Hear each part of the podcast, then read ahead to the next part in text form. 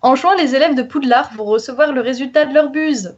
À cette occasion, nous avons décidé de revenir sur les spécificités de la formation qui est dispensée à Poudlard.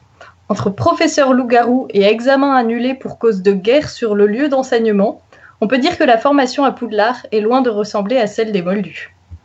Pour en parler avec moi, l'équipe des rédacteurs de la Gazette s'est rassemblée, avec parmi eux des professeurs qui s'y connaissent donc en éducation.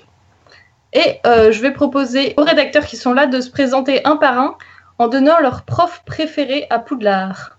Ou Comment tu nous jettes ça comme ça euh... Tu peux déjà te présenter toi, tu sais. Ouais. Moi, c'est Salem. Bonjour, euh, Salem. Bonjour. Euh, mon personnage préféré de la saga, c'est Neville. Mais on le voit pas beaucoup euh, enseigner. On dit juste qu'il devient prof à la fin. Du coup, je vais plutôt opter pour McGonagall comme prof préféré. Parce que j'aime beaucoup qu'elle soit tant un personnage sérieux et, un peu sévère, mais très attachante et très maternelle. Et c'est le genre de prof que, j'aime bien avoir en cours. Moi, c'est Ipiu, Ipiu Timinel. Euh, alors, un de mes personnages préférés, euh, c'est Hagrid, mais euh, il a beau être prof, je le choisirais pas parmi mes profs préférés. Enfin, bah, j'aime bien, j'aime bien sentir. Enfin, j'ai bien aimé sentir euh, pendant la période où j'étais euh, étudiante et élève. Euh, je suis un vieille. Un, prof qui était passionné par son sujet, ce qui est le cas d'Agrid, mais mais on va pas. Enfin, voilà, en termes de pédagogie, c'est pas tout à fait ça. Donc, ce ne serait pas mon prof préféré. J'aime beaucoup, je pense, même si on les voit pas tant que ça, euh, Shurav et Fleetwick en fait parce que ils s'y connaissent très bien tu sens qu'ils sont euh, on, sent qu'ils sont vraiment hyper au point sur leur matière mais ils sont pas non plus euh, dans la, sévérité extrême et euh, dans l'injustice des choses comme ça. Je pense que McGonagall j'aimerais bien mais elle me ferait peur. Donc ah. Ben, donc moi c'est Gizmo et je vais totalement euh, rejoindre Ipiu, enfin quasiment, parce que c'est ce que j'allais dire. Pour moi, Shurav, c'est vraiment la. La, la qui parle. oui, c'est un peu Poufsouf qui parle. Non, mais c'est vraiment la, la personnalité euh, qui est hyper connaisseuse de son sujet, passionnée par ça. Tu vois qu'elle est. Enfin, voilà, elle, est intéressée par la botanique et elle essaye de faire euh, s'intéresser les, les, autres élèves par la botanique, alors que c'est pas la matière qui de base paraîtrait celle qui nous attire le plus euh, à l'école de Poudlard, je pense. Moi aussi, carrément. ouais, moi, clairement pas. Mais, euh, mais tu vois qu'elle est passionnée par son sujet et qu'elle rend son sujet passionnant du coup. Mais même si je suis très orienté à choisir Chourave, je dirais quand même au final Lupin, parce que je crois que c'est le seul prof de défense contre les forces du mal qui a eu un intérêt quelconque comme professeur de défense contre les forces du mal et qui euh, au final n'a son défaut que par son, son problème euh, d'ordre euh, capillaire. Et, s'il n'avait pas ce problème de loup-garou, je pense quand même qu'il serait, il serait le plus intéressant et le plus, le plus, oui, le plus intéressant dans, dans sa matière, qu'il amène vraiment sa matière du mieux possible et, et qui rend son, son sujet passionnant et qui sait comment intéresser les élèves, comment leur apprendre des choses, plus de, la pratique que de la théorie, etc. etc. Voilà. Donc je choisirais Lupin. Si j'avais pas peur de, me faire dévorer euh, chaque fois que je sors dans les couloirs à. Hmm. Alors bonjour, moi c'est Luna. Un professeur préféré que j'aime beaucoup, bah, je vais rejoindre aussi Piu, j'aime beaucoup Fleetwick. Euh, je trouve qu'il arrive à faire en sorte que les élèves soient intéressés à sa matière il a l'air de savoir à peu près ce qu'il fait, ce qui est assez rare à Poudlard. Mais sinon, je dois aussi dire que mon cœur balance un peu avec euh, le professeur, euh, enfin la professeure Gob Planche. Ça, ça peut paraître étonnant parce que j'aime beaucoup Agri en tant que personnage, mais en tant que prof, Gob Planche, elle suit vraiment un programme. Elle, elle a une pédagogie, elle arrive à s'insérer dans l'équipe pédagogique comme ça en moins de deux semaines, euh, c'est un truc de fou. Et du coup, depuis que je suis devenue prof, en relisant le tome 5, ben, je la vois plus du tout du, même œil et j'ai un grand, grand respect pour le professeur Planche. Et du coup, il reste moi, euh, Alors, euh, mon professeur préféré. En fait, ce que disait euh, Gizmo tout à l'heure, bah, ça m'a fait beaucoup penser à Lupin et euh, je crois qu'on va revenir dessus plus tard parce que c'est très intéressant de, de parler de ça. Euh, mais du coup, ça m'a fait changer d'avis et je vais pas dire Lupin. J'aurais bien dit Lupin, mais voilà, euh, ce sera pas le cas. Euh, c'est Beans. Ça, c'est- Ou pas. Je pense que tout le monde connaît mon, mon grand, ma grande appréciation de Trelawney, en fait. Euh, qui, qui, quand on creuse, euh, mine de rien, elle est, elle est très intéressante. En tant que prof, par contre, euh, non. Mais Non. Personnage qui est très intéressant et qui, qui peut pas, euh, qui peut pas être bonne prof parce que pour plein de raisons. Euh, Il n'a toujours pas donné de prof préféré, hein, je le signale. Ouais. juste. c'est- Il les cite tous. C'était les profs de Poudlard et je les élimine un par un. Alors, lui, il est mort, lui, il est chiant, lui, il est nul. Non, mais je du coup, je crois que je vais dire Fleetwick. Effectivement. Le, le seul problème, c'est que Fleetwick, on le voit pas beaucoup. Et euh, du coup, c'est difficile de vraiment se faire un avis sur, euh, sur sa pédagogie et, sur tout ça. Mais, mais je pense que Fleetwick. Bah, en fait, on, voit quand même. Des, des- scènes très courtes, mais je trouve qu'on en voit assez pour euh, se faire une idée, pour, pour savoir quel genre de prof c'est en fait. On le voit plus que Vector et encore plus que Burbage. Ou que Sinistra. Enfin voilà, ça c'est des profs euh, en cours d'astronomie, on en assiste, euh, on assiste jamais, donc on peut pas se rendre compte euh, de vraiment commencer. Mais Moi, je pense que Fleetwick- Vector est un excellent prof. Moi je, moi, je suis sûr que Charity Burbage, alors là, elle devait s'y connaître. autre que c'est du poney.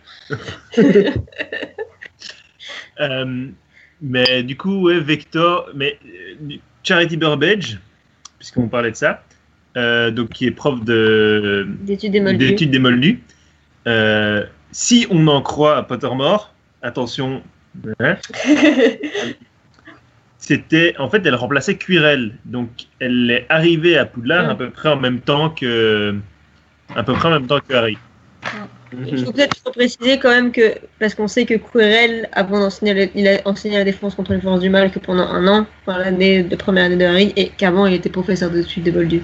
Puisque logiquement, il ne pouvait pas l'enseigner avant, puisque euh, le poste était maudit. Voilà, il n'aurait pas Et pu que- l'enseigner pendant plus d'un an. Voilà, donc il, n'a pas pu il ne pouvait pas l'enseigner avant. Mais À donc- propos de Tuirel, d'ailleurs, j'allais rebondir là-dessus en disant que je pense que ça ne devait pas être un mauvais prof non plus avant, avant ces problèmes euh, Voldemortesques. Je pense que je pense que même pendant sa première année, c'est pas un mauvais prof mine de rien. C'est un- ça doit être un bon prof et effectivement, comme le dit Harry, euh, le seul inconvénient c'est qu'il avait Voldemort à l'arrière du crâne quoi. Ouais, c'est ça. C'est un peu comme, comme Lupin. Le, le truc, c'est que, en fait, ce qu'on sait de Quirrell, on, on n'assiste jamais dans tout le tome 1 au moindre cours de défense contre les forces du mal. Et c'est évident parce qu'on veut pas que. Enfin, euh, sinon, il y aurait, sans doute eu des, un peu des interférences, euh, connexion bip bip, cicatrice en wifi. Et, euh, du coup, ça aurait, fait des, petits plot twists un peu bizarres.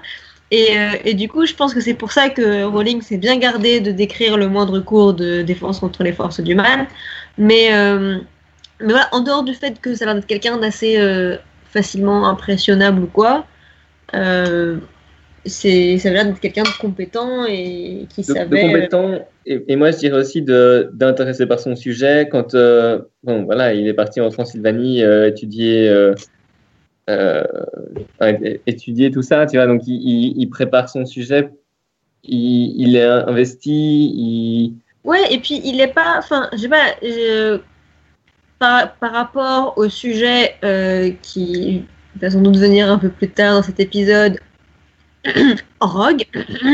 Euh, c'est pas quel- c'est pas un prof qui est euh, poursuivi par une réputation d'être détestable. euh, Enfin, voilà, il se fait pas détester des élèves, ce qui est déjà euh, un point non négligeable à Poudlard parce que ça arrive quand même assez souvent.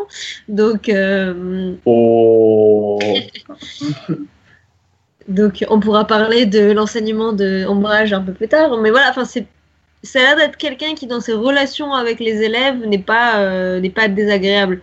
Et D'ailleurs, dans le tome 1, on- on- il y a plusieurs moments où, euh, Harry et Ron disent qu'ils se font un peu euh, sauver la mise par Quirrell. Alors après, à quel, à quel point c'était intéressé parce que il servait Voldemort, enfin, c'est un peu difficile de savoir, mais, mais en tout cas, ça avait pas l'air d'être quelqu'un de si mauvais que ça. Juste quelqu'un d'un peu naïf et. Mais du coup, comme on parle, bon, là, on parle des bons profs. euh, du coup, je vais peut-être rebondir sur ce que disait tout à l'heure Gizmo à propos de Lupin. Et en fait, je réfléchissais et je me disais, Lupin, c'était pas un si bon prof de défense contre les forces du mal que ça. C'était un très bon prof de soins en créatures magiques. Tous ses cours, quasiment, c'est des créatures magiques, Créature maléfique. ouais. créatures maléfiques. Et euh, voilà, contrairement à contrairement à Maugret qui, euh, qui a quand même euh, Il n'a jamais donné cours. non mais supputon Contrairement à Croupton qui. qui voilà qui parle de sortilèges maléfiques euh, qui, qui se penche sur les sortilèges impardonnables sur la sur vraiment la d'une certaine manière la magie noire euh, Rogue encore plus après sur voilà les sortilèges informulés les, les sortilèges vraiment de défense euh, enfin le protégo c'est c'est La base de la base de la base. et, et Rogue l'enseigne uniquement en, en, en sixième année quoi Mm.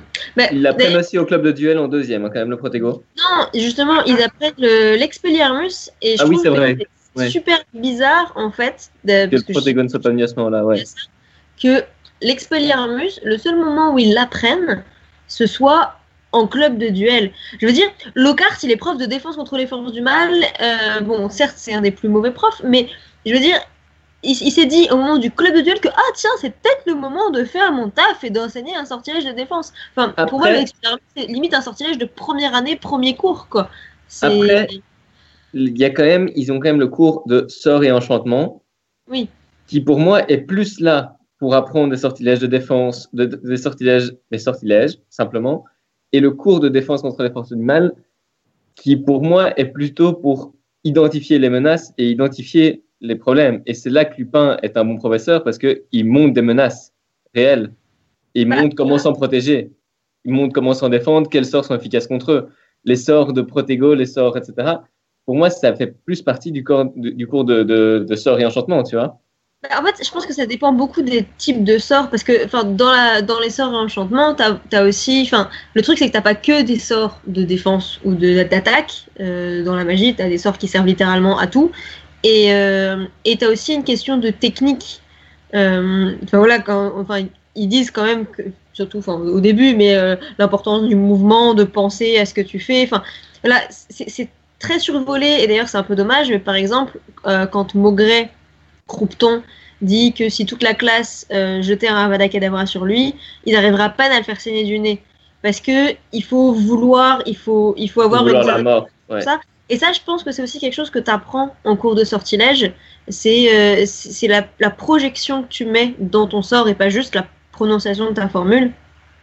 Mais euh, du coup, je voulais, je voulais revenir à ce qu'on disait sur Lupin et sur le fait que finalement, il faisait beaucoup de créatures. Mais après, c'est peut-être aussi. Enfin, Gire Poudlard, c'est c'est 7 ans. Euh, il est en troisième année, ce qui est quand même encore le début euh, des études.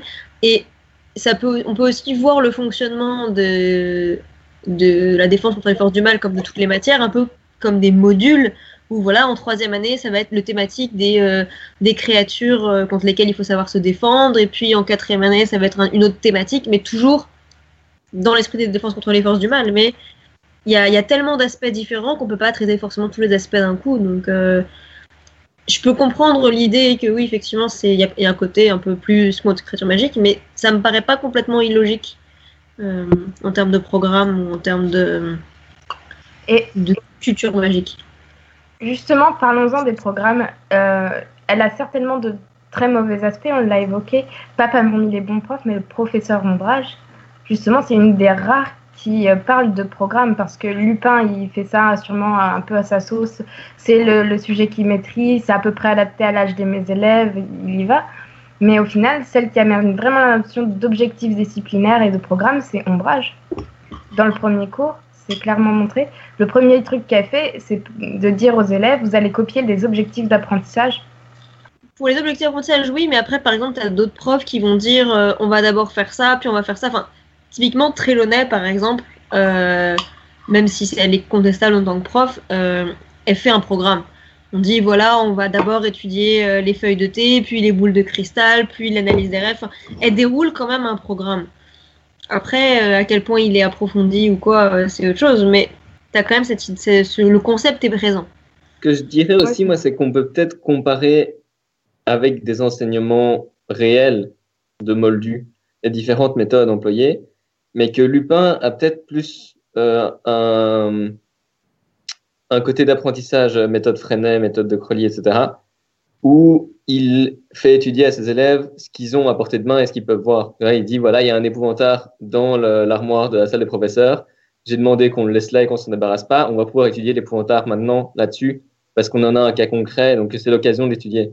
C'était peut-être pas au programme de base, mais il rebondit sur l'actualité et le fait qu'il y a un épouvantard disponible pour étudier ça, alors que derrière, tu as l'enseignement classique avec des ombrages, etc., qui arrivent avec un, un cadre et, un, et des, des trucs à étudier dans l'ordre et avec, euh, et avec, voilà, avec un programme fait aussi, mais qui ne s'adapte pas aux arrivées euh, sur place.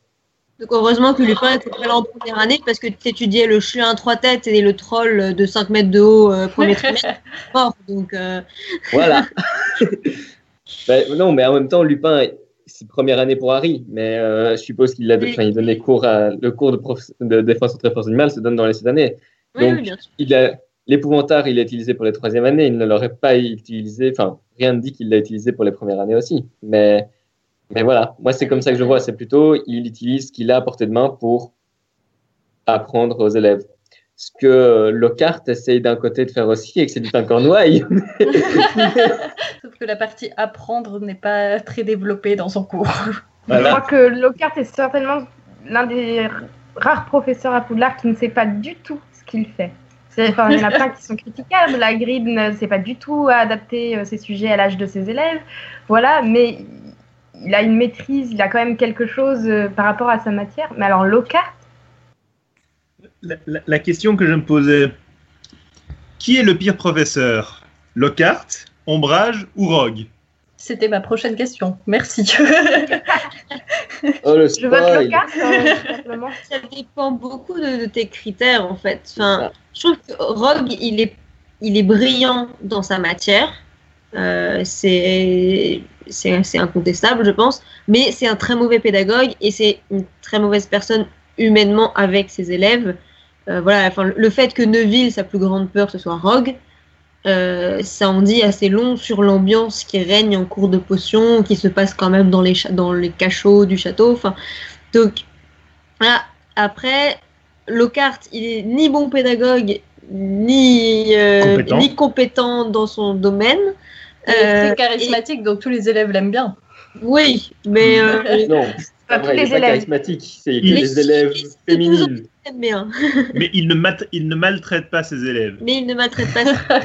Et après, t'as Ombrage qui sait ce qu'elle fait, certes, mais qui le fait mal, qui ne fait pas ce que les, en- les, les élèves ont besoin d'apprendre, enfin, qui respecte un programme assez euh, Très théorique. très théorique et puis enfin, qui qui correspond pas forcément aux besoins euh, des élèves et euh, qui, enfin, après, bon, le, le concept de métier d'enseignant dans le monde magique est particulier, mais elle a quand même été débauchée comme ça. euh, elle sort du, sec- du secrétariat du ministre, euh, donc ses compétences de prof, elles sont quand même assez contestables aussi. Enfin, on sait pas vraiment quelle formation ils ont, mais euh, elle a pas vraiment. euh, C'est comme si un gars d'Apple venait enseigner l'informatique au collège. C'est vrai que c'est. Mais je dirais surtout que Ombrage, bon, elle est clairement là dans un but de faire taire Harry euh, et Dumbledore sur le, re- le- le retour de Voldemort, mettre euh, la main mise du ministère sur l'école, que hors de ce cadre-là, si elle n'avait pas un besoin de faire croire que tous les élèves sont en sécurité parce que Voldemort n'est pas revenu, que c'est une blague, etc., etc., qu'il ne faut pas écouter ça et pas écouter ça, elle aurait peut-être une autre manière d'enseigner. Là, elle a une manière très théorique parce que c'est aussi une manière d'appuyer ses propos et de dire les élèves n'ont pas besoin de pratique parce que de toute façon, il n'y a aucun danger dehors. Ouais, mais ça, ça- ça reste quand même une personnalité extrêmement toxique. Enfin, je veux dire, Ah même oui, ça, je dis pas le en dehors- contraire. en je dehors veux- du contexte précis, euh, enfin, le fait de d'être capable de, de, de faire en sorte que tes élèves, de mutiler tes élèves en guise de punition. Et Harry n'est pas le seul. Enfin, je veux dire, c'est quand même, ça, ça montre quand même un certain rejet. Enfin, tu sens qu'elle aime, qu'elle aime pas les élèves, quoi. Elle aime, elle aime pas Oui, les non. gamins. Et Donc, euh, paradoxalement, il y a cette façon perverse qu'elle a de s'adresser à eux dès le premier soir à Poudlard, euh, où elle les traite comme des enfants de 5 ans, en mode Nous serons tous de très bons amis, ou une phrase à peu près comme ça. Et là, tu te dis Oula, même en maternelle, le prof s'adresse pas comme ça aux élèves. C'est euh, une, une prof horrible. Mais je dis que peut-être que dans un autre contexte où elle n'est pas là pour faire. Enfin, son, son enseignement aurait pu être différent. Je dis pas qu'elle aurait elle-même été une meilleure personne, mais peut-être que dans ses sujets de cours, elle aurait fait plus de pratique si le but n'était pas de faire croire qu'il n'y avait pas besoin de pratique dans le monde extérieur. Peut-être que Hagrid devrait s'inspirer euh, de la méthodologie d'Ombrage et que Ombrage devrait s'inspirer du cœur de Hagrid et euh, faire un mixte. Mais sinon, en pire prof, euh, on peut parler aussi. euh, non, ça, ça atteint pas le même sommet, mais à la limite de Slughorn et de sa, de sa partie privilégiée et de son, de son amour de l'élite. Je pensais que tu allais dire Beans. J'allais y venir aussi, mais j'allais dire qu'on pouvait étendre la gamme en dehors de Lockhart, Rogue et Ombrage. Euh, Beans, euh, qui, qui, de sa monotonie et son incapacité à, à captiver les foules. Euh, Je crois que Slughorn, Slughorn, il a un bon prof, mine de rien. euh, il, il- même s'il a un peu de favoritisme, un peu, enfin, au, au point de créer quand même son club, euh, son club d'élèves préférés. oui, ça, mais, Ouais. avoir une sacrée. euh, mais est-ce que ça se ressent dans la classe Bah, Ron, il le ressent et il en souffre. Tu vois, typiquement. Je veux dire, quand t'as ton, quand t'as tes amis, un ou plusieurs de tes amis qui est euh, invité à ces trucs un peu privés, machin, euh, élite euh, et compagnie, et que toi t'es là, ben non, moi je suis pas invité. Enfin, quand t'es ado, c'est horrible, quoi. T'as pas Ouais. besoin d'être, quand t'as du mal dans une matière, t'as pas besoin d'être desservi comme ça en disant bon bah tu fais de la merde. Moi, je suis assez d'accord avec Ipu. Et puis il y a aussi euh, Croupton, bon, même si on peut pas vraiment le qualifier de professeur, mais qui terrorise quand même ses élèves et au point, euh, au point de maltraiter Neville euh, euh, psychologiquement, ce qui est peut-être encore pire que de la douleur physique. C'est c'est clair que, enfin, il le fait, euh, il le fait volontairement parce que parce qu'il sait que parce qu'il sait ce qui est arrivé aux parents de Neville. Euh, du coup, effectivement, mais ça c'est parce qu'il est, il est, il est horrible. euh, Enfin, c'est un mange-mort, quoi. Bon, il faut pas l'oublier. Mais il reste, euh, il reste sous sa forme de Maugret, apprécié de ses élèves. Euh, les gens disent quand même qu'il est terrifiant mais fascinant. Complètement barjot, mais, mais intéressant, que c'est la première fois qu'ils ont l'impression de toucher à des forces, des forces du mal de si près. Ouais, Oui. et puis enfin, ils ont ils ont pas ils ont l'impression d'apprendre quelque chose, mais ils, ils les ils les détestent pas, il est pas désagréable avec eux d'une quelconque manière. euh. Enfin voilà, c'est pas euh, c'est peut-être pas le prof le plus sympa qui soit, mais il est pas non plus complètement injuste. Enfin, il fait pas un favoritisme euh, monstre ou quoi. Enfin, finalement, on, on pourrait presque le rapprocher sur certains plans de McGonagall, je trouve, dans son côté euh, hyper hyper carré, hyper tout ça, mais en, est, en restant compétent. euh, Même si ça sert aussi ses plans, c'est quand même lui qui encourage Neville vers la botanique. Mm. Euh, Oui, oui, oui. Il, a, il a certainement des bons côtés, mais soyons honnêtes que transformer un de ses élèves en fouine ou, ou, euh, ou terroriser un de ses élèves en lui faisant euh, devant ses yeux la- ce qu'on a fait à ses, à ses parents, euh, les tortures qu'on a fait à ses parents et le torturer psychologiquement comme ça, c'est pas des actes qu'on peut attendre d'un professeur de base. Non, c'est c'est sûr. Mais euh, Après, dans les très mauvais professeurs, il y a aussi les carreaux qui sont euh, là euh, pendant que Mm. Poudlard est assiégé par les mange-morts. Quand euh, les, élèves racontent à Harry qu'ils se font torturer, euh, bah, on ne sait pas s'ils ont fait de l'enseignement. On... on sait qu'ils sont là en tant que profs, mais on, on ne sait pas ce qu'ils ont donné Si. comme cours et comment ça se passe. Ils enseignent la magie noire et c'est eux qui apprennent les élèves à se torturer les uns les autres. est-ce qu'on peut vraiment les comparer aux autres profs de Poudlard dans la mesure où ils sont placés là par Voldemort euh, dans une, enfin, un cadre quand même très particulier? Je suis pas certaine qu'on puisse vraiment les. On peut pas vraiment les comparer valeur compétence de nos cartes, par exemple, ou de l'ouvrage. Et surtout, on n'en sait rien, mais peut-être que dans tout ça, ils sont très pédagogues. Bah, c'est sûr que s'exercer les uns sur les autres, ça fait apprendre. Ah, c'est que de la pratique, hein. Pour passer, euh, enfin revenir sur, euh, sur Beans, je trouve que Beans c'est aussi symptomatique de quelque chose. C'est une critique du mauvais prof euh, qui fait ses cours, qui en a absolument rien à faire de ses élèves, qui est monocorde, qui sait vraiment pas intéresser les gens à sa matière. Mais c'est aussi une critique de l'institution. Comment Dumbledore peut-il laisser un prof qui est mort continuer à faire son cours comme ça, tranquillement, et peu importe si personne suit, peu importe si euh, c'est fait de la façon la moins pédagogue possible. Alors, ça, ça lancera un grand sujet dont la Gazette a déjà vachement bien traité le sujet. Dumbledore, pire directeur du monde, même si c'est un excellent sorcier. T'as une bonne tête? Allez, t'es prof. Ah, L'institution, on parle des professeurs, mais l'institution, eux, en général, euh, Bah, et- et- marche sur la tête par moment. voilà, comme le dit Gizmo, c'était. En fait, ça faisait partie d'un deuxième volet parce que j'avais fait euh, Dumbledore, directeur incompétent, les professeurs de défense contre les forces du mal. Mais il y avait un deuxième volet sur Dumbledore, directeur incompétent, avec Beans, Trelawney, Hagrid, euh, et, et un peu tout l'as- tu ça. l'abordais déjà, non? Euh, je, je mentionnais en fait, je mentionnais Hagrid et Trelawney, mais, Mais Slug- l'article n'a jamais eu lieu. Slughorn. Slughorn, euh, tous des professeurs qui sont nommés parce que ça sert les intérêts directs de Dumbledore, Ben, Rogue Euh, aussi, hein. euh. parce que ça sert le favoritisme de Dumbledore, et, et pas particulièrement pour les compétences des professeurs. Quoi. Slughorn, bon, il est compétent, mais il revient parce que Dumbledore a besoin qu'il soit à Poudlard. Euh, Rogue qui garde en professeur aussi, hein. C'est pas. C'est oui. pas pour le personnage, c'est- clairement pour les intérêts de Dumbledore. Oui, Donc voilà. vraiment. Dumbledore, directeur incompétent. On est bien d'accord. Par contre, ce qu'on ne sait pas, c'est qu'avant d'être directeur, il était prof euh, de métamorphose et pour le coup, on ne sait pas du tout comment il était en tant que prof. Donc, euh, ça, peut-être que c'est quelque chose qu'on verra un tout petit peu dans les animaux fantastiques et j'avoue que je serais assez curieuse de voir quel genre de prof c'était. L'autre euh, truc, c'est qu'on sait quand même, Dumbledore prof, que euh, Tom Jedusor le craignait un peu, que c'était le seul qui euh, lui donnait l'impression de d'en savoir plus que lui, enfin de, de savoir où il allait, et qu'il avait quand même cette relation, enfin quand tu vois sa relation à Tom Jedusor, que c'était à peu près la même qu'il avait avec Harry. Euh, Il y a des parallèles qui sont faits quand même assez forts dans, dans le 2. Donc on a quand même une légère appréciation de, de Dumbledore en prof, du moins sous euh, l'ère Tom Jedusor. Quoi. Il n'a pas succombé au charme de Gédusor comme les autres professeurs. Donc on peut se dire qu'il était sûrement, enfin qu'il faisait régner la justice dans sa classe.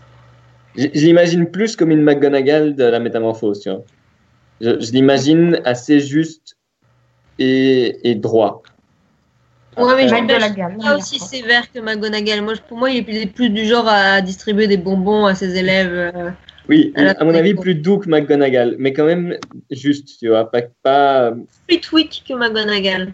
Après, est-ce que Flitwick a vraiment une capacité de, de garder euh, sa classe sous contrôle? Oui. Globalement, il y a souvent, on dit beaucoup de bruit en classe de sortilège, et à chaque fois ils évoquent ça comme une classe très agitée, très bruyante. Mais au final, j'ai l'impression qu'il garde plutôt le contrôle malgré tout. Bon, même quand euh, il se fait envoyer euh, par Neville euh, à l'autre bout de la classe de façon Bah, le truc- involontaire. Ouais. Il y, a- il y a du bruit en, cours- en cours de sortilège parce que souvent ils sont tous en train de répéter leur sort et que l'effet produit, enfin l'effet de leur sort a tendance à, à- à faire du bruit quand ils s'envoient des, des oreillers partout, des choses comme ça. Enfin forcément ça crée du mouvement et c'est assez logique. Mais en soi j'ai pas l'impression que les gens chahutent quoi. Ah, la bataille de Polochon euh, pendant les cours. Quel bonheur. Aujourd'hui, bataille de Polochon. Quand, quand Flitwick se pointe de- devant Harry et Ron, euh, quoi, euh, tout de suite il obtient leur attention. Il n'y a pas, euh, il n'a pas à Ouais. dire Harry, Ron, écoutez-moi, regardez-moi, je suis là. Hé, hé, c'est moi, c'est moi. Situation vécue.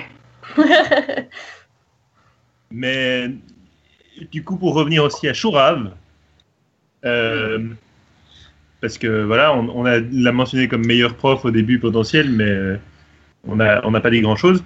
Là aussi, c'est travaux pratiques en plein. Enfin, je veux dire, c'est Chourab, c'est atelier jardinage, quoi. Ouais.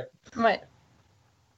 Et euh, des, des ateliers long terme, c'est ça que je trouve aussi intéressant, c'est que c'est euh, les, élèves, bon, ils remportent les mandragores, etc. Mais tu vois qu'il y a un suivi de, de ce qu'ils ont fait, il y a un suivi de, de là où ils ont travaillé déjà. C'est pas juste on fait un cours sur les mandragores et bardaf. Même s'ils passent à un sujet suivant, ils continuent à suivre l'évolution de ce qu'ils ont étudié auparavant sur, sur l'année. Et c'est ça que je trouve aussi intéressant, c'est d'avoir un- une capacité de suivi dans son cours et euh, pas de s'arrêter à euh, le cours est fini, c'est on parle plus de ça, donc euh, on passe à la page suivante et, euh, et c'est fini quoi. Mais- Ah, la pédagogie de projet à Poudlard. Finalement, Grid et ses scouts à pétard, c'était pas mal l'idée d'un projet sur l'année. hein. Exactement. Avec pas, le- pas, pas les bonnes créatures, manifestement, mais euh, l'idée était bonne. C'était de mourir. Mais Mais- actuellement, je crois que Hagrid a, a, au final des bonnes idées de prof. Hein. Il n'est pas, il a pas la bonne vision et la bonne pédagogie pour des élèves de, l'âge de, enfin, des élèves de, de mais il n'a pas des mauvaises idées de professeur non plus. Hein. Euh, Le, truc d'Agrid, c'est sa, vision du, danger qui. Enfin, lui, il a toujours été vu comme un, marginal, comme un.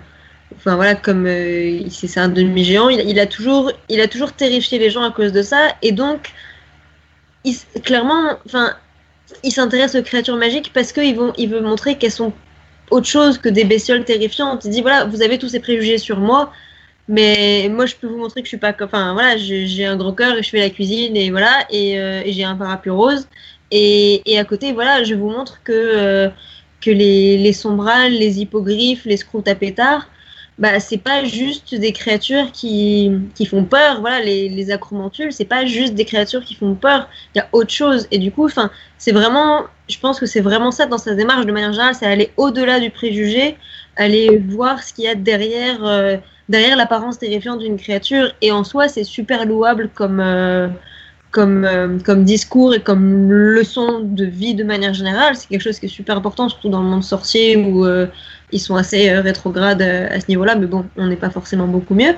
Mais, et voilà, mais c'est sûr que du coup, bah, il ne se rend pas compte du, du, vrai, du véritable danger qui, qui, qui est mis. euh, voilà, qui est possible et le fait que le truc, c'est que voilà, il n'est pas suffisamment bon sorcier, peut-être, pour protéger tout d'un coup. Par exemple, voilà, s'il y a un problème tout d'un coup dans son cours, il n'est pas assez bon sorcier pour balancer un protégo sur ses 25 élèves.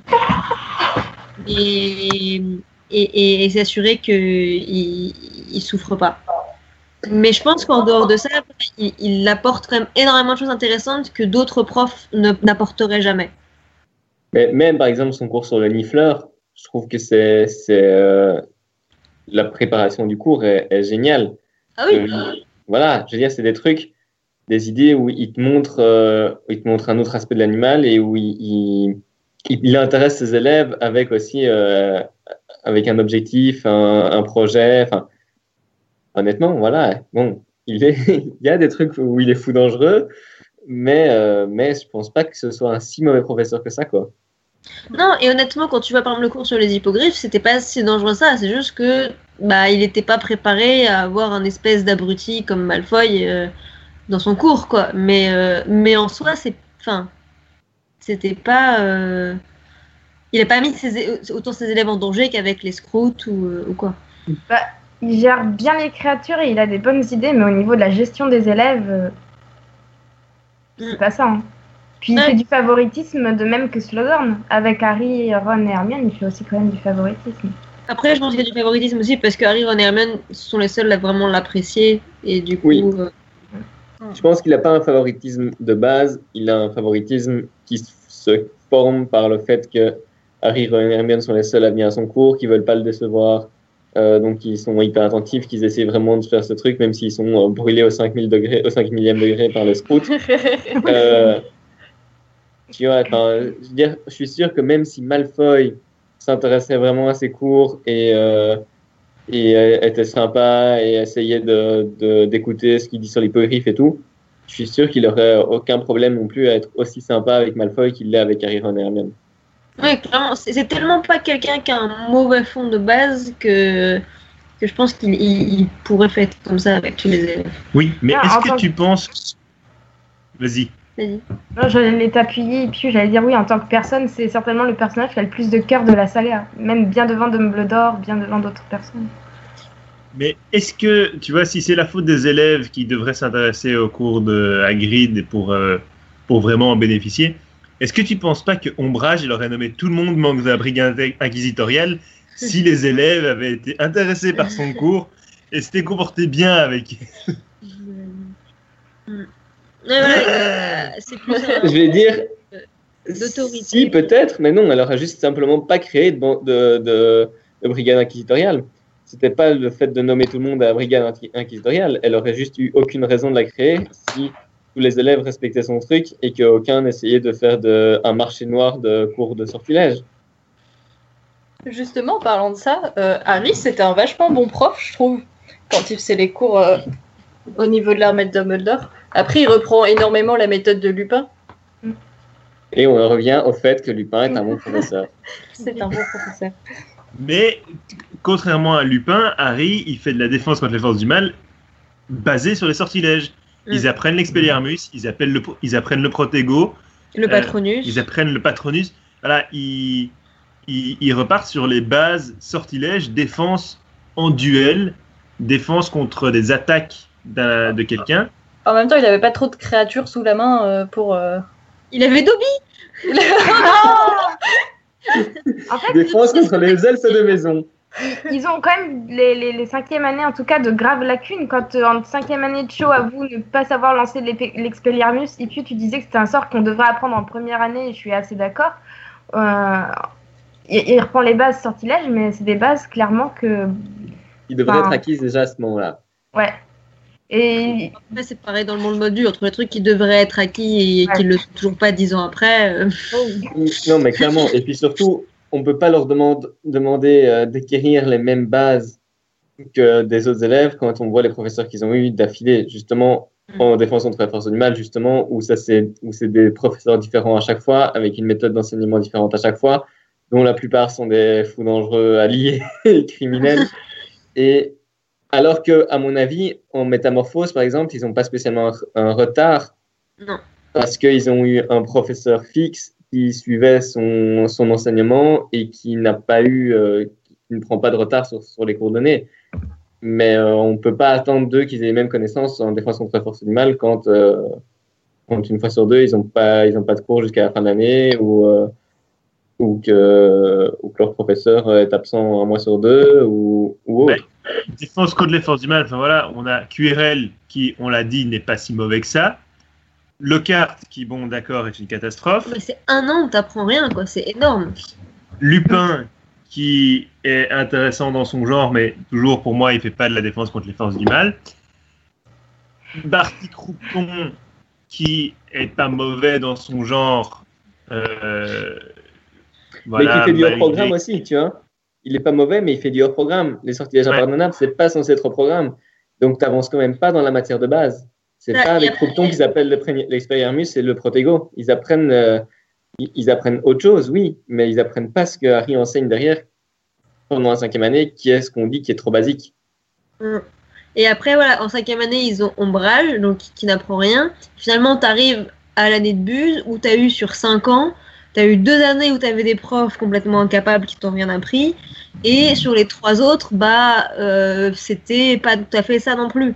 Donc, euh, finalement, c'est assez Et logique. donc, on se demande comment ils passent leur buse.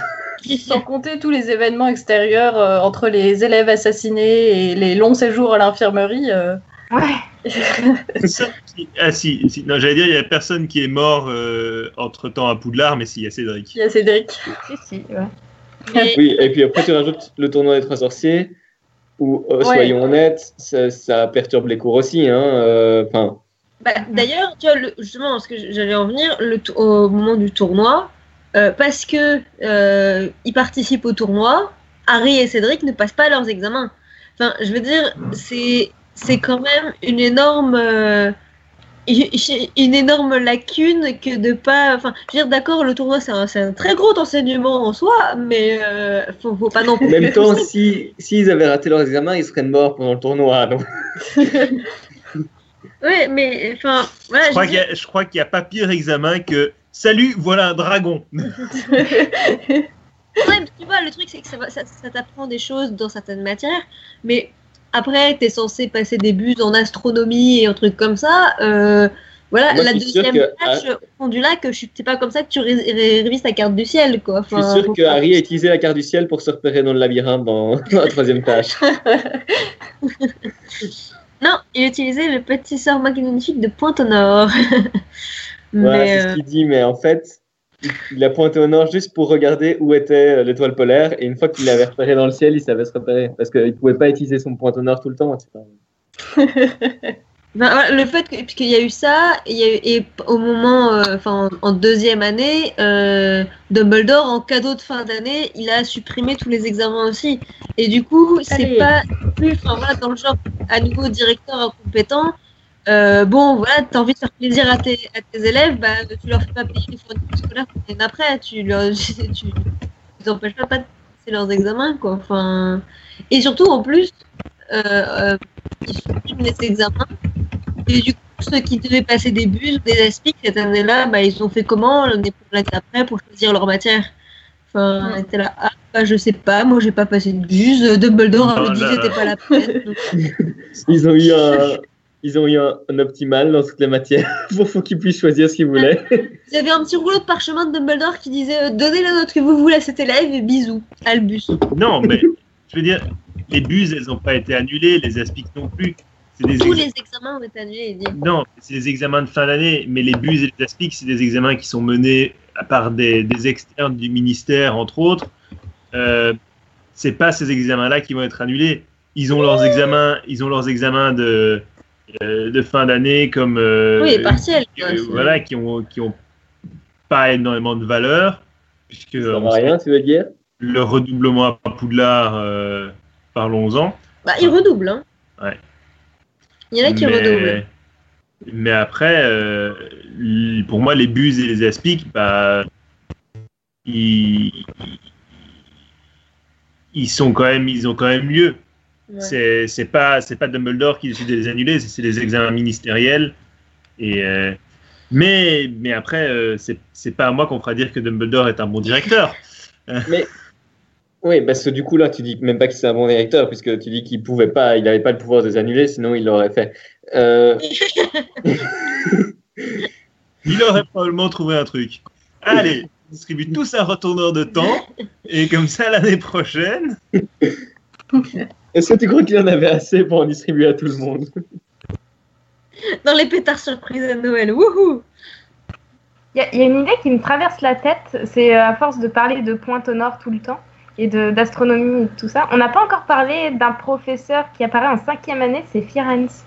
J'y pensais, Ah oui, c'est vrai. J- J'y ai pensé également, mais je savais pas trop quoi en dire parce que on n'en sait quand même pas énormément sur son enseignement. Ça a l'air d'être un bon prof, de ce qu'on voit. Ces cours De- sont trop cool, hyper immersifs comme ça. Il se fait aimer de ses élèves, il apprend des choses, et les gens ont du mal à retourner avec Trelawney derrière. Enfin, ils sont presque déçus quand elle revient. Enfin, ils sont plus que déçus quand elle revient. Donc il oui, ça a l'air d'être un bon prof. pratique, mais il est hyper condescendant envers les élèves quand on y pense. Il a un, un mélange de, côté un peu à, à la Flitwick, à la Chourave, où en effet il fait pratiquer. C'est super immersif, c'est sûr, mais euh, pédagogiquement parlant, quand même. euh, Et, il, a, il a un peu le même défaut que, que Trelawney, où, euh, bon, même s'il est, il est moins théâtral que Trelawney, il a ce côté un peu. Vous pourrez pas comprendre ce que je vous dis de toute façon parce que vous avez pas ce qu'il faut. Mm. Euh, Trelawney, c'est vous avez pas le troisième œil, donc euh, je vous parle, mais, mais vous verrez jamais rien. Fi- euh, c'est euh, vous n'êtes pas des centaures, donc je vous parle, mais vous comprendrez quand même jamais rien. C'est un peu. Enfin, c'est- du coup, ça donne un peu l'impression que c'est- des, connaissances très vagues qu'il qu'il donne en sachant qu'il ne pourra pas les transmettre. Donc, euh, du coup, euh, voilà, il est je pense qu'il il donne des connaissances générales intéressantes en soi, mais vraiment pour de la bonne transmission et de la bonne pratique, euh, c'est pas non plus. euh, c'est pas l'idéal, quoi. Après, je pense qu'il y a aussi, pour le coup, une question de nature qui, voilà, dans sa nature de centaure, voilà, ça, reste une espèce différente des humains avec un- je pense, un système cognitif différent, etc. Et du coup, est-ce qu'on peut vraiment le comparer euh, à Trelawney et sur les mêmes critères euh Est-ce qu'un elfe de maison ferait un bon prof à Poudlard Ah, de cuisine, moi je veux De bien cuisine, prendre de. Ou de ménage. Euh, non, ça va. Devenez responsable des espaces communs, euh, du vivre ensemble. Comment allumer un feu? Comment transplaner en dehors de Poudlard? Ah, ça y est, on a Découvrez les secrets de Poudlard avec les elfes de maison. Ah, ça ferait une bonne série animée, t'imagines, dans quelques années. Ils vont te faire. euh, ouais. ce sera- ils feront des séries éducatives Harry Potter avec les elfes de maison qui t'apprennent des trucs. Hmm. Et sinon, niveau corps enseignant, même si c'est pas un professeur à part entière, on peut aussi parler de, de, de son apport euh, à l'école et de. Pourquoi Rusard et pourquoi pas euh, Irma Pins, qui est la- quand même la Madame bibliothécaire Ouais. Ah, Et on n'a pas, parlé, pas non plus de Madame Bibine. euh, Ah, c'est vrai. Ah oui. Qu'on voit très peu. Euh, Comme prof, on la voit peu, mais elle a l'air très juste et. Enfin, elle a Elle est l'air quand assez, même arbitre de Quidditch. Hein. Il faut assez être. euh, sèche quand même. Elle a l'air d'être assez. Pas forcément très avenante dans la façon dont elle parle à ses élèves, je trouve, personnellement. Mais. Elle euh, n'a quand même pas la capacité de redescendre Neville euh, à son premier cours de ballet. Alors que ça doit quand même pas être la première fois de sa carrière qu'elle voit un élève qui, euh, qui ne sait pas contrôler son ballet et son ballet monte tout seul. Ah. Elle- le premier réflexe, c'est quand même de, de monter sur ton propre ballet et, euh, et de filer à sa rescousse.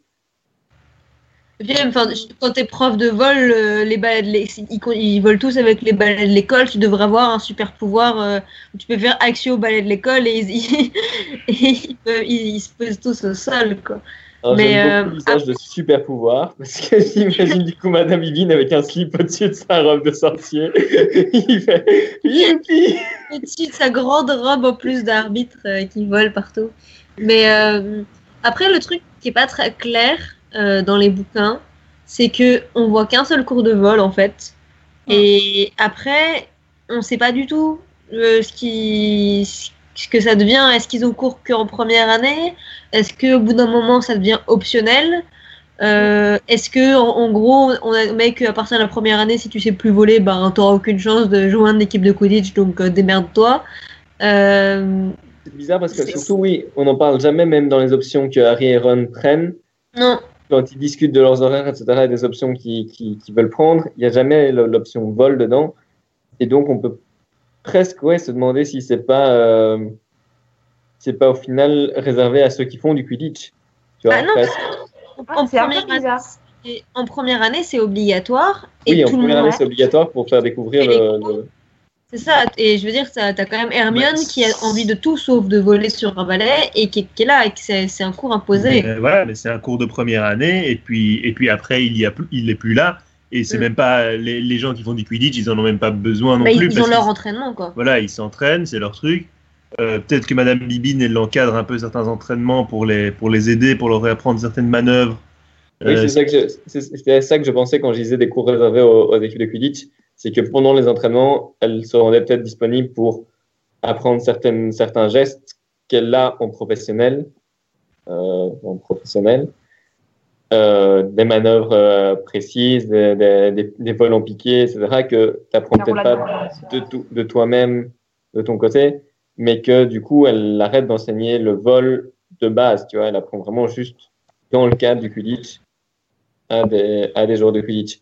Mais après, sinon, euh, on peut se dire quand même qu'elle est là euh, pour arbitrer euh, quatre matchs par saison et, et donner cours en première année, une heure de cours par semaine. C'est quand même pas le- le, boulot, plus- temps le, temps plus plein le plus complet.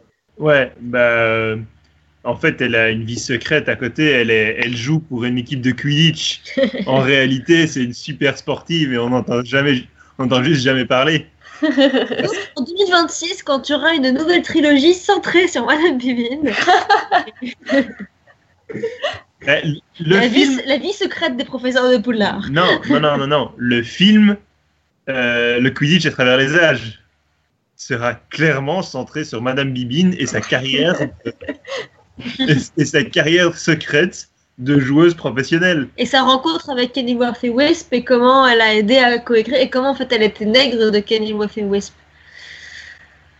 Et, et, et comment euh, après Ginny prend sa place et sa relève.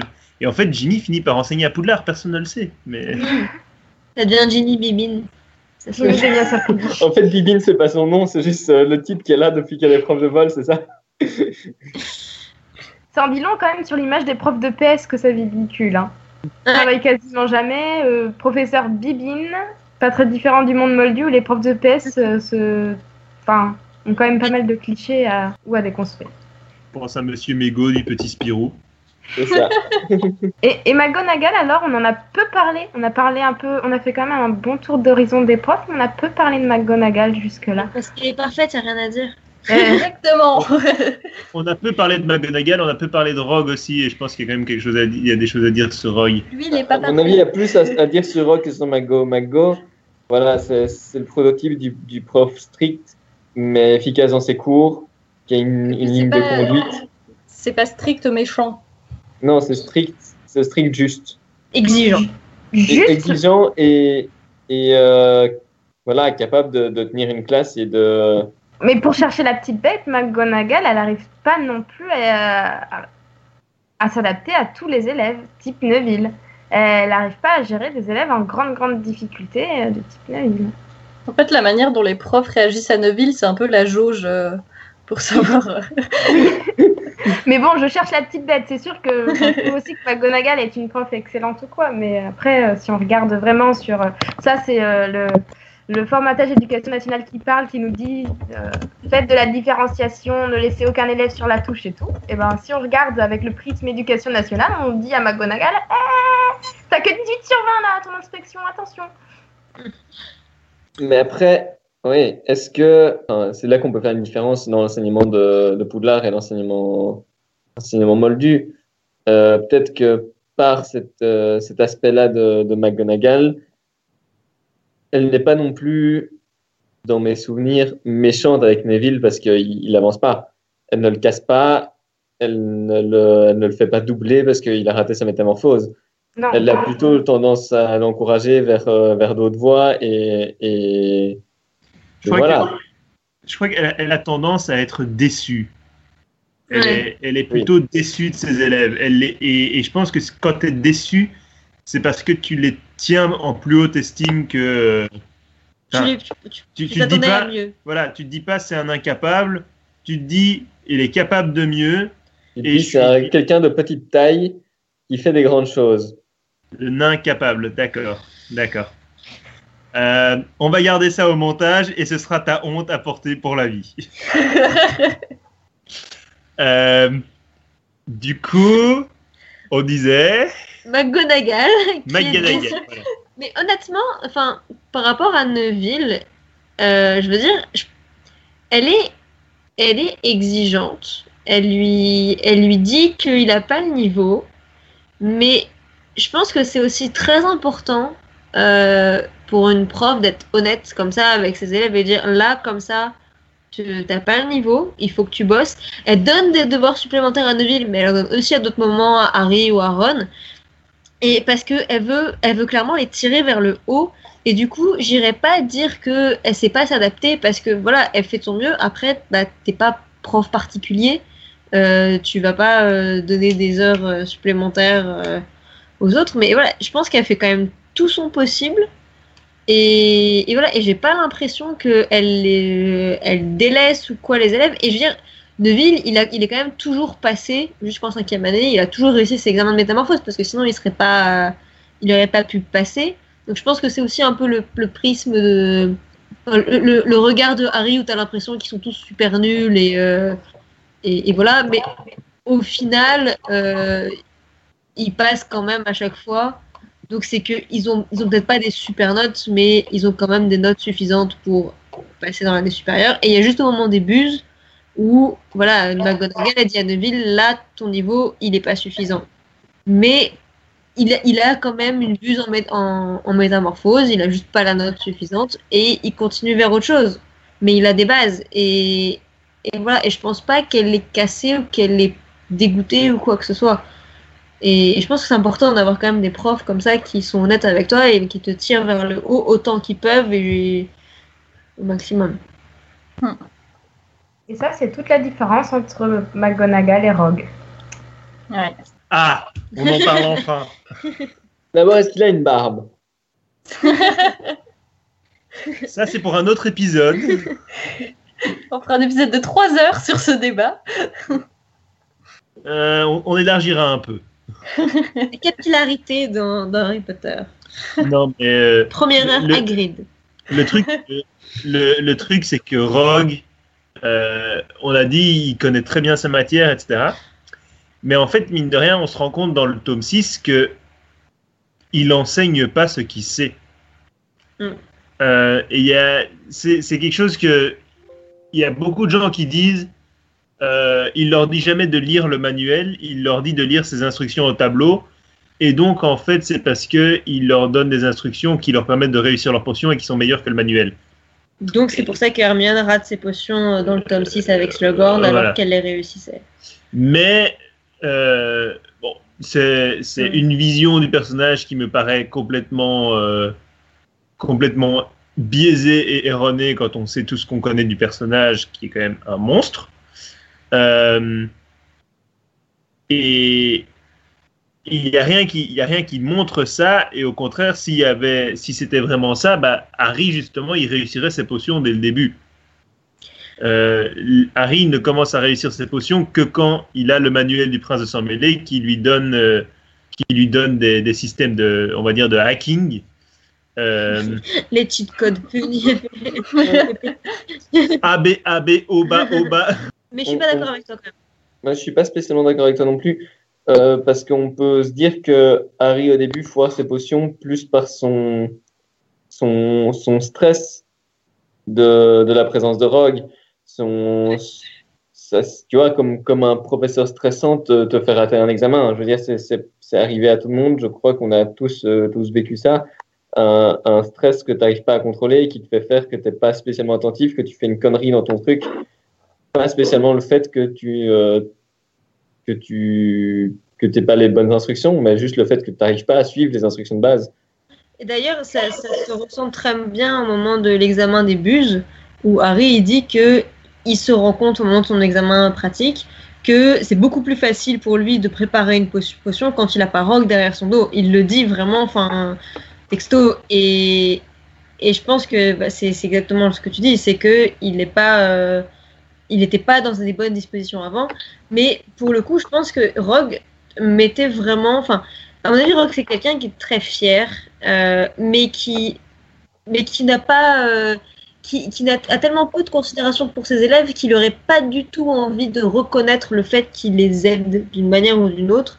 Et donc, le fait de balancer les, les instructions, qui pense que ces instructions sont meilleures que le manuel, j'ai aucun mal à l'imaginer. J'imagine très bien dire non, mais de toute façon, ce livre, on s'en fout. Euh, moi, je sais mieux. Euh, je mets les instructions que je veux d'abord. C'est moi qui décide, c'est mon cours. Il met ses instructions au tableau. Et je pense que ça lui viendrait même pas à l'esprit de dire euh, comparer les instructions avec le manuel. Enfin, je veux dire, personne ne va aller vérifier. Et euh, mais voilà, il irait, il irait pas dire ces instructions sont pas celles du manuel parce que parce que je les ai corrigées et qu'elles sont mieux. C'est juste que pour lui c'est mieux, un point c'est tout et, euh, et c'est comme ça qu'il faut faire et c'est pas autrement. Et le manuel c'est de la merde. Et pourquoi Dumbledore le met encore sur la liste euh, tous les ans? Qu'est-ce que ça me gonfle? Enfin, je le vois plus comme ça que euh, Je le vois aussi plus comme ça, moi. et, et je pense que c'est pas incompatible avec le fait qu'il soit détestable avec ses élèves. Au contraire, c'est genre non mais moi je sais, euh, vous vous êtes une bande de cornichons et Vous vous appliquez. voilà. Moi, je dis, vous vous appliquez. Il n'y a, pas- y a pas à apprendre quoi que ce soit, il y a juste à appliquer ce que je vous dis de faire. Et si vous n'avez pas écouté, tant pis parce que de toute façon, si vous essayez d'apprendre votre cours dans le bouquin, bah vous pourrez pas parce que le bouquin c'est de la merde aussi. Ha ha ha. Moi Il n'y a pas de syllabus pour ce cours. Luna, tu voulais dire quelque chose? Ah, avant, oui, c'était aussi pour dire que j'étais pas d'accord avec toi. Euh, Harry, c'est quand même très spécial euh, dans les cours de Rogue. Dès la première semaine à Poudlard, avant même qu'il euh, soit arrivé en cours, il a un a priori sur euh, Rogue donné par les autres élèves. D'abord par Percy, ensuite par Ron. Et euh, comme ça, il y a plein de petits indices dans la narration. J'ai relu le premier il y a quelques mois. Et du coup, au moment où Harry débarque pour la première fois en cours de potion, il a déjà un a priori sur Rogue. Et tout de suite, ça pouvait pas coller. Et Rogue avait aussi de son côté un a priori sur Harry, donc ça plus l'impression aussi que enfin voilà le fait que Harry pensait que sa douleur à la cicatrice venait de Rogue euh, qu'il a mal interprété. Mais euh, c'était fortement lié aussi. Non mais il a un a, il a un a priori d'accord mais comme tu dis cet a priori il lui vient de Percy il lui vient des autres élèves. Ça veut dire que les autres élèves ils ont la même expérience. Et, euh, et c'est pas l'a priori il vient pas de nulle part. L'a priori il vient du fait que Rogue est un mauvais prof euh, oui, que après... Rogue, ça, je suis d'accord. Se, se, contente de mettre les instructions au tableau et c'est tout. Et que, voilà, il n'y a aucune. Euh, pour moi, il n'y a aucune raison d'imaginer que euh, Rogue mette vraiment ses instructions à lui et pas les instructions du manuel. Euh, oui et non. Euh, il se contente pas de mettre ses instructions au tableau, il circule et il donne des conseils. Alors, comme il est partial, il donne pas les mêmes types de conseils à Hermione ou à Malfoy, mais euh, il, il se contente pas de dire euh, je mets mes instructions au tableau et je sors, ce, je sors mon sorcière hebdo. Et... Mais après, euh, je suis d'accord par rapport à ce que tu disais sur. Il euh, n'y a que mes instructions par rapport au manuel et euh, le manuel c'est de la merde. Et... Ouais, il a, il a clairement ce, ce, point de vue. Mais il circule quand même entre les rangs. Il se tourne pas les pouces pendant les cours. Justement, pour moi, il, il met pas ses instructions, il met les instructions du manuel et si les élèves sont pas suffisamment intelligents pour se rendre compte qu'il y a un, un hacking, euh, qu'il y a une, une façon de, de faire ça mieux, eh ben c'est leur problème. Il va pas leur donner la solution comme ça, il va pas leur donner la béquille, il va pas leur expliquer qu'ils doivent broyer les, broyer les fèves plutôt que les découper. Euh, c'est euh, D'un côté. Parce que là, Hermione, elle raterait, elle raterait ses potions après, alors qu'elle les réussissait toujours avec Rogue. Parce que c'est des potions plus avancées. Elle, elle, continue à être brillante dans toutes les matières. Je ne sais pas pourquoi là, en potions. Euh... Mais il ne semble pas qu'elle les rate. Elle les... Harry les réussit juste mieux. Mais elles ouais. sont réussies, les potions d'Hermione. Elles sont réussies, elles mais elles sont, sont juste pas optimales. Mmh. Et, et, Harry, il fait un truc parfait qui, qui demande une maîtrise vraiment euh, ultra poussée. Mais Hermione, elle ne rate pas ses potions, elle les réussit. Et avant, elle les ratait pas non plus, elle les réussissait. Mais si c'était pas non plus euh, le travail d'un professionnel des potions, c'était le travail d'une élève de première année bah, qui réussissait ses potions. Oui, mais je veux dire, on peut pas savoir, enfin, pas vraiment savoir à quel point ces potions étaient parfaites, puisque c'était Rogue qui jugeait et que de toute façon, parce que moment c'était une Gryffondor qui faisait les potions et il n'y en avait rien à foutre. Donc, euh... Il vidait le chaudron avant d'avoir vérifié ce que, ce que, la couleur de la potion. ouais. Ben, voilà, enfin, moi, je, c'est tout ce que je dis, c'est il n'y a littéralement aucune preuve que Rogue donne, donne ça. Euh, donne ses instructions à lui et pas ses instru les instructions du, du manuel. Euh, il n'y a aucune preuve qu'il ait une barbe non plus. Hein. Non, ah, on va pas lancer ce débat-là. On va pas se lancer ce débat-là, mais quel serait son intérêt à lui de dire ça sert à rien d'ouvrir le manuel, regardez ce que je mets au tableau, si c'est pour remettre exactement ce qu'il y a dans le manuel au tableau? Ouais, en, quoi, ouais, en quoi il se ferait chier en quoi il se ferait chier à renoter au tableau s'il si disait juste ouvrez le manuel page 3 et faites la potion qui est écrite dedans et moi je circule entre les deux, entre les bancs. Tu vois, il n'y a aucun intérêt, aucun intérêt si ce n'est pas pour mettre lui-même ses propres, ses propres consignes au tableau et mettre des différences avec le manuel. Surtout que c'est pas le se décarcasse pour ses élèves, donc euh, s'il peut s'épargner le fait d'écrire des lignes d'instruction, euh, à mon avis, il le ferait. Quoi. Enfin, en même temps, euh, il, il, bouge sa baguette et tout apparaît, et tout disparaît. Hein. C'est pas comme si, c'est pas comme s'il les écrivait à la main. Non, enfin, mais, mais, voilà, je vois pas l'intérêt de, de, dire spécifiquement regardez mes consignes et pas celles du manuel si après dans le manuel c'est les mêmes. Mm. Alors qu'on sait que pour le coup, ils ont forcément, ils sont obligés d'avoir tous leur manuel, c'est sur leur liste de cours. Donc, euh, Voilà. Le manuel, c'est peut-être plus, après tout, pour les aider à faire euh, les 30 cm de parchemin, les dissertes de potions derrière, après les cours. bah, surtout qu'en plus, ils ont, ils ont deux bouquins de potions parce qu'ils ont, enfin, ils en ont un sur euh, mille herbes et champignons magiques où c'est plus, euh, je pense, les propriétés de chaque plante et tout ça. Et après, il y a vraiment un bouquin de recettes entre guillemets. On est sûr que c'est en potion, mille, euh, mille herbes et champignons magiques? C'est pas en botanique? Euh, je suis quasiment sûre que c'est en potion qu'il, enfin, c'est peut-être pense- c'est peut-être utilisé pour les deux, mais en tout Ouais, cas, je- c'est- mais euh, en tout cas, Harry lui mentionne euh, avec l'idée du quand il parle du Bézoar, euh, il dit que c'était mentionné dans le. Ouais, mais ça, il l'a lu de son côté. Ouais. Je, je me demande si justement, enfin pour moi, j'ai toujours pris comme ça, Mille herbes et champignons magiques, c'était leur livre de botanique. Parce qu'il n'y a aucun autre livre qui paraît être un livre de botanique. Mais en botanique, ils utilisent jamais de bouquin. Ben, on dit jamais qu'ils l'utilisent en cours, mais ils ont des devoirs des travaux à rendre en botanique, etc. Ouais, Et mais ils ont la bibliothèque. Ouais, mais je sais pas, moi, j'ai- j'ai toujours considéré comme étant le livre de botanique, parce qu'en soi, on dit jamais qu'il l'utilise en cours de potion non plus, ce livre-là. hein. Ah, J'ai je- toujours pris comme étant le livre de botanique, et, et que, et que du coup, euh, enfin voilà, Harry l'utilisait, oui, pour, euh, pour découvrir euh, le enfin. Mm. Mais, mais que c'était pas spécialement lié au cours de potion. Après, ça peut servir dans les deux cours, comme vous dites aussi. Bah, le truc, c'est que les, les ingrédients des potions, c'est des plantes. Donc, euh, je pense que, les, mine de rien, les deux matières sont liées. Et je pense que s'ils n'étaient pas enseignés par des profs aussi diamétralement différents, qui avaient envie de collaborer, il pourrait y avoir des cours super intéressants euh, mêlés euh, champ de potions et euh, botanique. Mais Ah, j'imagine tellement Chora Vérone en, en prof commun. Genre, Aujourd'hui, on a rassemblé les deux heures de cours de botanique et de potions pour faire un, un cours tous les deux. Alors, les enfants.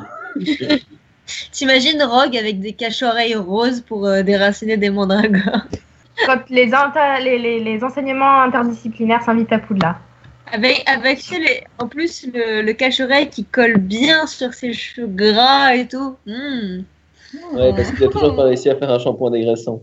Lex, si tu veux faire une image, du, un dessin du, des enseignements interdisciplinaires à Poudlard avec, euh, sur ce thème. Euh, et avec tout ça, on a parlé des professeurs, on a parlé du, directeur un peu dans son incompétence, mais il y a quand même un, système qui, euh, qui régit Poudlard de, de A à Z, c'est le système de points. C'est le fait que les professeurs, ils attribuent, même au-delà des examens, ils attribuent des bons points quand les, quand les élèves réussissent. Ils leur retirent des points quand ils échouent ou quand ils se comportent mal. Euh, ce qui est intéressant parce que la, réussite et le bon comportement sont, récompensés de la même manière, en fait, par des points, Euh, alors que c'est quand même deux, deux choses différentes. Et, euh, et tout ça pour à la fin gagner la Coupe des quatre maisons. Ouais, c'est surtout ça l'important, c'est que c'est des points collectifs. Ça ne touche pas toi, ta personne. C'est pas machin euh, a raté sa potion, il a des mauvais points. C'est des mauvais points pour toute ta maison. Et en fait, au final, la, la plus grosse sanction, c'est plus que toute ta maison te voit d'un mauvais œil parce que tu lui fais perdre des points. Si c'était personnel et que c'était chacun qui, bon, j'avais des, j'ai des mauvais points à la fin et, euh, et je finis avec euh, zéro point de zéro point sur l'année. Voilà, tu vois, c'est pas c'est pas ça qui lui fait passer dans l'année suivante ou pas. Mais par contre, le fait que tu toute ta maison qui se dise ah ouais, tu nous as fait gagner zéro point sur toute une année scolaire et qu'ils le voient comme ça ou à chaque fois qu'ils font une connerie et qu'ils perdent 50 points, enfin quand Neville essaie de les empêcher de, de sortir dans les, dans, dans les dans euh, la nuit dans le 1, qui se met au travers de leur chemin, c'est pour les empêcher de, de faire perdre à nouveau des points à Gryffondor, quoi. Ouais, c'est au nom de l'intérêt général. Ça leur apprend euh, vraiment à bah, tenir compte des autres. Enfin, je trouve que c'est un système assez intéressant. Après, je trouve ça honnêtement très étrange de mélanger dans la coupe points de d'un côté les points qui gagnent en cours avec leur comportement, enfin bon ou mauvais, même dans l'école de manière générale, et les points du Quidditch. Ça, ça je trouve ça vraiment très étrange de- comme, comme système, parce qu'au début, enfin, on a l'impression que c'est deux trucs séparés, mais en fait, non, c'est ce qu'il dit, c'est que les points, ils gagnent, ils ont gagné la coupe de Quidditch, qui a fait qu'ils avaient tellement de points d'avance que du coup, bah, ils ont gagné la coupe des quatre maisons, et du coup, je trouve que ça dessert un peu de, de tout mélanger. Enfin, Je Ben, suis c'est- pas forcément d'accord avec toi. Ouais, Ellie. mais c'est pas parce que l'équipe de, enfin l'équipe de Quidditch de ta maison est bonne que, enfin, en, en gros, si t'as pas de chance que t'as une équipe de Quidditch un peu moyenne, bah tu, tu peux être, ta maison va être sanctionnée même si tes, si tous les élèves sont super bons. Enfin, je trouve ça un Non. peu dommage. Je suis pas d'accord avec toi. Enfin, dans le sens où le Quidditch, comme euh, Hermione quand elle travaille pour elle, mais du coup euh, en se dépassant, elle travaille aussi pour les autres, c'est euh, une façon de collaborer à la réussite du groupe. Et par ton travail, tu collabores à la réussite du groupe et le Quidditch est un élément comme les autres. Après, on peut se dire c'est disproportionné le nombre de points euh, que ça apporte. Mais euh, je trouve que c'est bien justement que tout soit dans le même pot, que ce soit les points de comment je me comporte euh, au sein de l'école, les points du travail. Bah, je- oui, je pensais, je pensais surtout dans la, dans le, dans les disproportions parce que voilà, un match de Quidditch, tu vois, si, t'as- si on part du principe que tu as gagné ton match, donc que tu as au moins 150 points euh, en, en théorie, euh, voilà, entre faire gagner 150 points à ton équipe, à, à- à ta maison parce que tu as gagné un match de Quidditch et quelqu'un qui va avoir bossé comme une malade et va faire gagner 10 points euh, pour avoir tout géré en métamorphose, enfin voilà, il y a quand même un. Voilà. On- sait bien que, que DK est, est pas très très doué sur les proportions et, et sur le sur l'équilibrage des choses, mais euh, mais c'est clair que oui, le- là ça paraît complètement disproportionné. Après, quand on y pense, il y a combien de matchs de Quidditch sur une saison? Pour ton équipe, il y en a que trois, donc tu tu fais gagner, enfin voilà, alors qu'il y a cette année de de 20 élèves qui ont des cours, qui gagnent des points selon ce qu'ils font. 10 etc., élèves. etc. Ah Ouais, de, ouais, de 10 élèves. Ouais. Donc, tu as, 70 élèves qui, chaque jour, font des cours, ont des bons points parce qu'ils répondent à des questions, ont des mauvais points parce qu'ils font des conneries. Et dans les matchs de Quidditch, si ton équipe en gagne 150 parce que tu as attrapé le Victor, c'est rare Non. que les autres, c'est c'est- c'est 50. rare que les autres soient à zéro aussi, tu vois. 50 par, euh, enfin pour la coupe des, des, des quatre maisons, c'est 50 points que ça rapporte la victoire au match de Quidditch. Il me semble. hein. Corrigez-moi si je me trompe. Je crois pas honnêtement. Enfin, il me semble pas justement que euh, il y ait euh, un nombre qui dise voilà tant, un une victoire au Quidditch équivaut à quoi? T'as l'impression que vraiment tous les points sont mélangés. Et surtout du coup tu vois enfin ça paraîtrait logique ce que tu dis euh, en théorie mais en fait dans la pratique que Gizmo quand on, on voit les les comptes de points à la fin de l'année euh, Gryffondor en première année il termine avec un truc genre 370 points donc 370 points, euh, c'est pas énorme si tu dis que dans l'eau il y a eu trois matchs de Quidditch quoi. C'est- nouveau. euh, là, de nouveau, je suis sûr que. Enfin, oui. Là, nouveau, c'est- Rowling qui a mal calculé ce genre de choses. Mais Oui. du coup, Pour, pour moi, c'est ça, parce que c'est difficile à, à imaginer qu'il y ait tant de points négatifs. Parce que si c'est- ils sont vraiment à 360 euh, points quand euh, ils, gagnent, ils ont gagné leur match de Quidditch, qu'ils ont gagné minimum euh, 100, 180, 200 points par match. Ça veut dire que vraiment, tout au long de l'année, tout ce qu'ils ont fait, c'est avoir des points négatifs. C'est Ah oui, vraiment oui. genre la honte inter- intersidérale, mais ils ont fait plonger Gryffondor, mais à chaque cours, à peine si Rogue leur fait partir 100 points à chaque cours de potion qu'ils ont sur la semaine, quoi. Enfin, Euh, ce, que, ce que disait Luna, c'est peut-être le système qui est euh, qui devrait être en place, mais je pense qu'il y a, il y a rien dans le livre, en tout cas, qui laisse entendre euh, que ce soit euh, une victoire 50 points, une, une- un match nul, ce qui est impossible, euh, 30 points et une défaite 0. C'est c'est écrit dans le. Je je peux pas le prouver là de tête, mais je suis persuadée de On pas m'avancer. sur le wiki Harry. le wiki Harry Potter. Comme ça, c'est c'est un truc qui doit se trouver dessus. Mais euh, on verra. Euh, on, on a- on mettra le, Du le coup- détail dans la description du, du- de l'épisode. du coup, euh, on est bien d'accord que les points, ça va au-delà de, de la pédagogie à Poudlard, en fait, que c'est que c'est une sorte de pédagogie, ça apprend euh, l'esprit d'équipe, mais ça va quand même ça ça va quand même au-delà de ça encore. Ça, voilà, ça crée effectivement le, voilà, le sentiment d'appartenance, euh, le, le de communauté.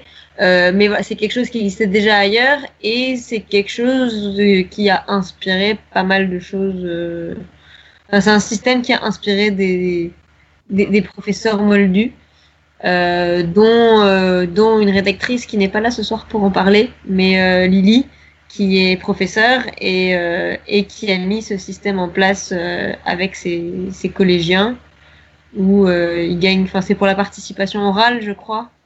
C'est ça, c'est c'est dans le fait de bien participer en, en, en classe et de, ouais, de participer à son cours. Quoi?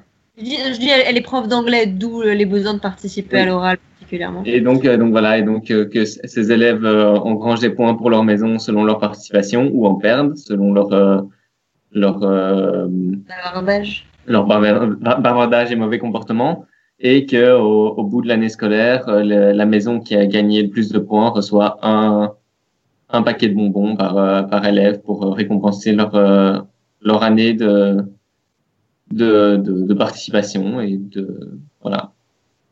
Ouais, et c'est quelque chose qui, qui marchait assez bien, quoi, disait dans sa classe. euh, Alors ça dépend, ça dépend des classes puisqu'il en avait, il en avait plusieurs. Il y en a plusieurs où ça a moins bien marché, où les, mais il y a des élèves qui ont été vraiment, euh, qui ne parlaient, qui participaient vraiment peu avant et qui, euh, par ce biais, ont voulu vraiment montrer qu'ils ils rapportaient des points à leur maison et des élèves qui se sont révélés et qui euh, participaient beaucoup plus pour faire gagner des points à leur maison que ce qu'ils faisaient avant le, le début de la coupe.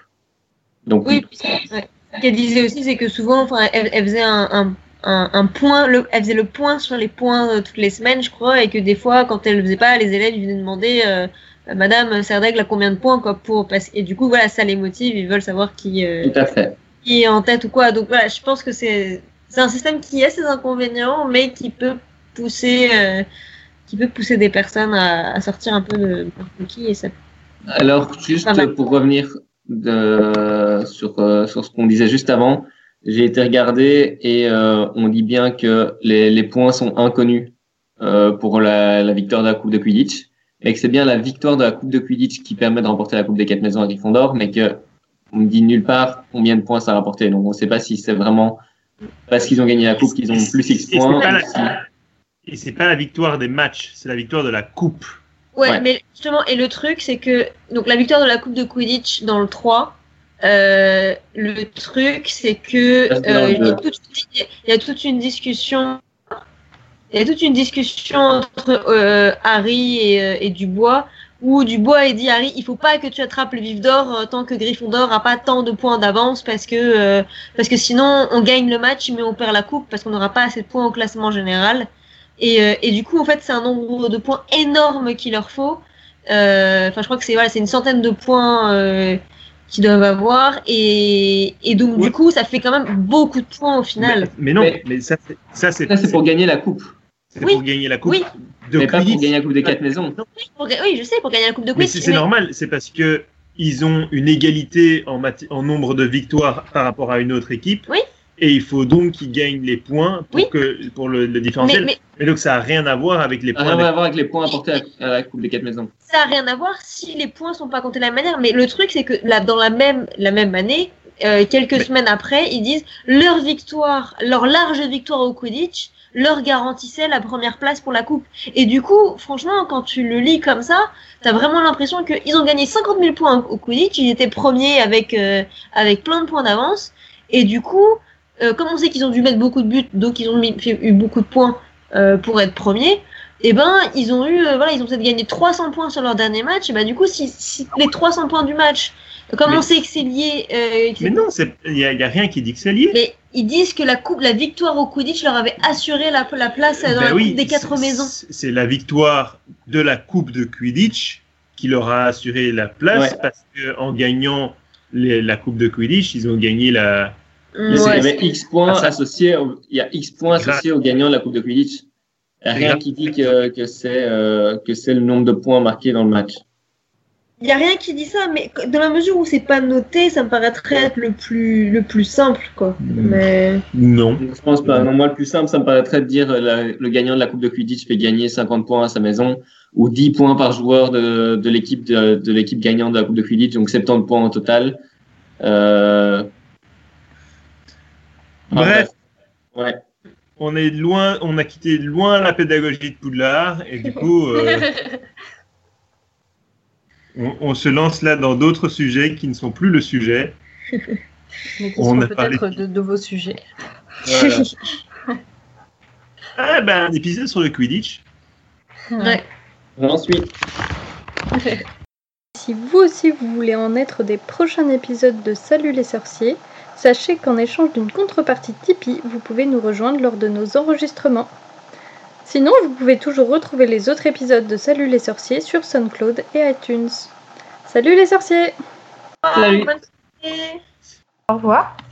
Bonne soirée, bonne journée, bon repas, bon appétit, quoique, quel que soit le moment où. Bonne, bon, bonne route si vous nous écoutez en voiture. Euh, Bref, salut! Bon vol. complet.